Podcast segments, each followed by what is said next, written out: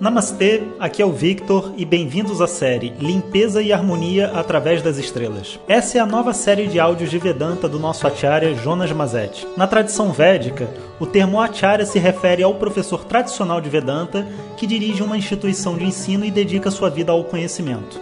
Jonas Mazetti é formado pelo curso de três anos do Swami Dayananda na Índia e hoje dirige seu próprio Instituto de Vedanta no Brasil. O seu propósito com esses áudios é permitir que as pessoas possam saborear o néctar do conhecimento e, quem sabe, despertar para uma nova liberdade. Hoje o tema é A Estrela do Reinício, Punarvasu. Om Shri Guru Pyo Namaha Harihi Om Bom dia, pessoal. Então vamos caminhando para a nossa próxima constelação. E a próxima se chama Punarvasu. Punarvasu corresponde àquelas estrelas que formam a cabeça do signo de Gêmeos. Né? O signo de Gêmeos, quando você vê as estrelas né, no céu, são como se fossem duas pessoas, então a cabeça né, desses dois bonequinhos formam essa constelação chamada Punarvasu. Punar significa de novo. E Vasu é brilho, luz, raio de luz. Então, essa é uma estrela que fala sobre reinício. E se a gente para para pensar, isso é muito pertinente, porque Ardra, que foi a nossa última, fala da tempestade, né? aquilo que leva tudo embora, que limpa. E então aquelas coisas que nascem de novo vão ser trazidas pela Punarvasu depois da tempestade. Isso vai ser então uma coisa bem interessante de ver, porque existe uma lógica, sabe, quando você vai de uma estrela para outra. E se a gente compreende essa lógica também, assim, quem gosta de astrologia védica, é como se já tivesse decorado a ordem das estrelas. Depois da tempestade, você tem o reinício. E Punarvasu, né, por essa ideia de reiniciar, também está ligado à repetição. Então, repetição de padrões, repetição da vida, né, o que nesse sentido algumas pessoas nem consideram uma coisa boa, porque às vezes você quer, destruiu tudo, mas você não quer recomeçar. Você quer um novo início, né? Você quer um, um novo caminho e não um de novo caminho. E Punar é de novo, não é novo. O símbolo dessa constelação é uma flecha que está sendo colocada de volta na aljava. Aljava é aquela aquela bolsa onde você carrega as flechas para o arco, né?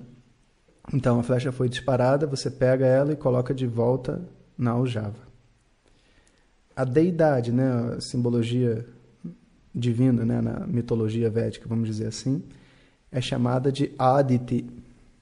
Aditi é a mãe do seu próprio pai. Olha que coisa interessante. É uma deidade muito particular e tem uma aparente inconsistência lógica, porque ela é mãe do seu próprio pai. Mas quando a gente começa a observar né, todas essas deidades e tudo mais, a gente começa a, compreender certas coisas, como, por exemplo, os deuses, né, eles não têm um início, eles não têm um fim. E ainda assim eles se manifestam dentro do mundo. Então não tem problema ela ser mãe do próprio pai, porque ela, tudo já existia, mesmo antes de ser manifestado. Né? E a Aditi representa então essa malha, matriz, que forma o espaço. Então, se a gente fosse comparar né, aquele filme, né, então ela é a Matrix. É a malha que forma o espaço. Então ela permeia tudo, tudo que veio de Brahma, né, o, progenitor, como a gente viu, incluindo Daksha. Daksha é o arquiteto cósmico, né, aquele que planeja como que tudo vai ser. Então tudo, incluindo Daksha, existe nessa malha do espaço. E Daksha é o próprio pai de Aditi. Então Daksha dá né, luz a Aditi. Bom, a ideia é que ela ajuda então a criação do universo de Daksha, o arquiteto, depois ela vai e toma forma dentro do mundo como filha dele. Isso não é uma coisa incomum dentro da, das histórias, né? Você tem assim é, deidades que de repente elas entram dentro de seres humanos, elas entram dentro de outras deidades e, e dá, dão a luz a um novo filho, a, uma, a um novo personagem dentro dessa história. Mas isso é só para a gente apreciar a história. A palavra Aditi significa aquela que não possui limites. é aquela que não possui divisões também. Né? Então, se você para para pensar, o espaço como substância, né, como um elemento, ele não tem divisões. Você não pode estabelecer o fim do espaço, porque você não tem como perguntar o que, que tem depois do fim do espaço, porque se tem alguma coisa, tem espaço. Né? Então, o espaço é um conceito dentro da nossa mente que não tem fim, em nenhuma das direções, nem mesmo no tempo. E um conceito muito bacana também é o entendimento de que dentro do útero de toda mãe de toda criatura, né? toda, todos os seres. O que você tem primariamente é o espaço. Então, o espaço é sempre o local de criação, da onde tudo nasce. Se você vai né, escrever uma ideia num papel, primeiro ela tem que estar em branco, tem o espaço em branco. Então, o espaço ele é considerado a mãe universal para todas as coisas que vão ser criadas. Um dos conceitos, inclusive, muito importante do Vastu Shastra, sabe, que é como se fosse o Feng Shui indiano, é a importância do espaço. Às vezes a gente quer organizar coisas, organizar casas, organizar ambientes para a gente viver, mas a gente não percebe que o espaço também é um elemento necessário. O espaço entre as coisas para você se deslocar. O espaço onde você para antes de mudar de um ambiente, o espaço que existe entre você e o objeto que você vai interagir, né? seja uma outra pessoa, seja a televisão, seja o jardim do lado de fora. Então, a consciência desse espaço é uma coisa muito importante. E é dito né, que no meio das, das é, de qualquer qualquer quarto, qualquer sala, o que você precisa ter é sempre espaço. Inclusive, se você olha como que as casas do Vastu Shastra são construídas, né? é um quadrado.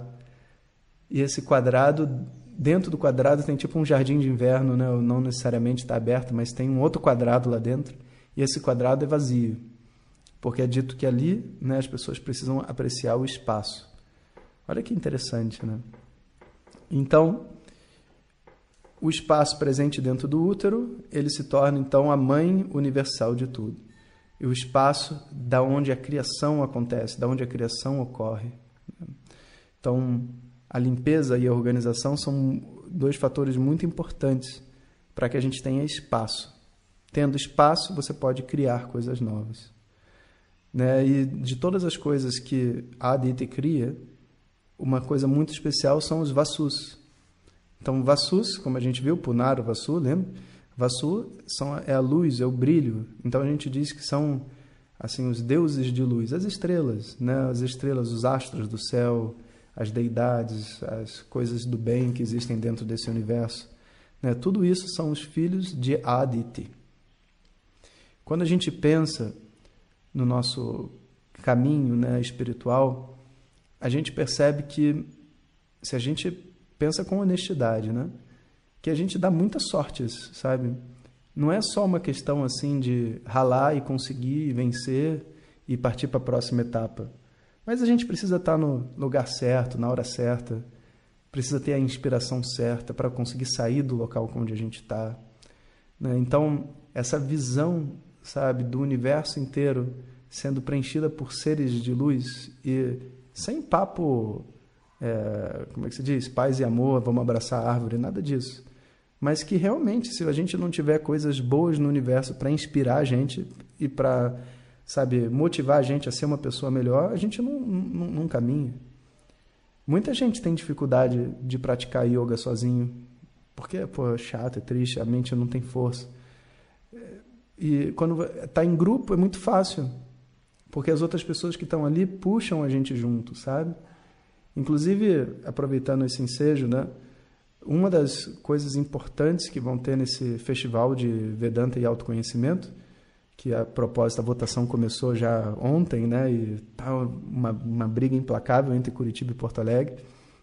Um dos, eu vou explicar mais sobre o festival, mas um dos propósitos do festival é exatamente criar essa oportunidade das pessoas se conectarem umas com as outras, se inspirarem se inspirarem na presença do professor, mas se inspirarem também vendo a vida uma das outras e vendo que elas não estão sozinhas naquilo que elas estão fazendo, sabe? É muito importante. Muitos pais vêm com questionamentos, professor, como é que eu ajudo meu filho, sabe? E uma das coisas que você sempre observa é a atmosfera. Onde que os filhos vivem? Com quem? Quem são as companhias? Que tipos de atividade? Porque enquanto a pessoa não tem ainda maturidade para ser quem ela é, ela está construindo, ela vai se espelhar em quem está em volta dela. Não tem nenhum outro jeito, sabe? Então, ter as corretas inspirações é muito importante. E não ter as erradas inspirações também é muito importante. Então, essa é uma oração típica que a gente faz na tradição védica, né? que a gente possa ser inspirado corretamente. Que a gente tem um mantra que fala assim: Om Bhadram Karne Vishrunuyama Bhadram Pashye Makshabhirya Chatraha Sthirairange Istushtovagum Sastanomihi Vyashema Hitenha Dayuhu Swastina Indro Vriddhashravaha Swastina Pusha Vishwavedaha Swastinastarksho Arishthanemihi Swastino Brihaspatirdadhatu Dadato Om Shanti Shanti Shanti. Eu me empolguei, eu ia cantar só o início, mas eu gosto desse mantra. No início ele fala assim: Om Bhadran Karne Yamadeva. Que a gente escute, né, com os nossos ouvidos, que a gente escute aquilo que é Bhadram, aquilo que é auspicioso, aquilo que é bom, aquilo que é inspirador. Bhadram Pashe Makshabhir Yajatra. Que a gente pashema, que a gente veja com os nossos olhos aquilo que vai fazer a gente se erguer, seguir em frente. Então, uma vida de ignorância, né, uma vida nesse mundo, é, um, é, é realmente um sobreviver, mas também é um despertar. E esse despertar depende dessas bênçãos, desses vassus, das luzes que existem dentro desse caminho. Aditi é então a mãe de todas as luzes. E amanhã a gente escuta mais um pouco sobre ela. Mas antes de terminar, eu falei que ia falar do festival, né? Então, para quem ainda não está ciente, a gente vai ter um festival de Vedanta e autoconhecimento que vai ocorrer nos últimos dois finais de semana de março e no primeiro de abril. O primeiro dia vai ser em Porto Alegre ou Curitiba. Tem uma votação rolando. É, vou pedir até para o Edgar colocar de novo o link, se você ainda não votou, for dessas cidades, vota lá para a gente ver em qual cidade a gente faz. E os, os próximos encontros é um em São Paulo e outro no Rio. E vai ser uma coisa bem bacana, sabe? Num formato diferente. A gente está chamando umas apresentadoras, que é ainda surpresa, né? pessoas que vão estar tá lá comigo conversando. E vamos responder dúvidas. E enfim vai ter música vai ser uma coisa bem legal. Então é, se vocês quiserem participar fiquem ligados né? E por enquanto vamos participando da votação de Curitiba Porto Alegre tá? Que depois eu conto mais para vocês. Então um bom dia para vocês. Om Shanti Shanti Shanti Harihi Om Shri Guru Pyo Namaha Harihi Om Compartilhe com seus melhores amigos.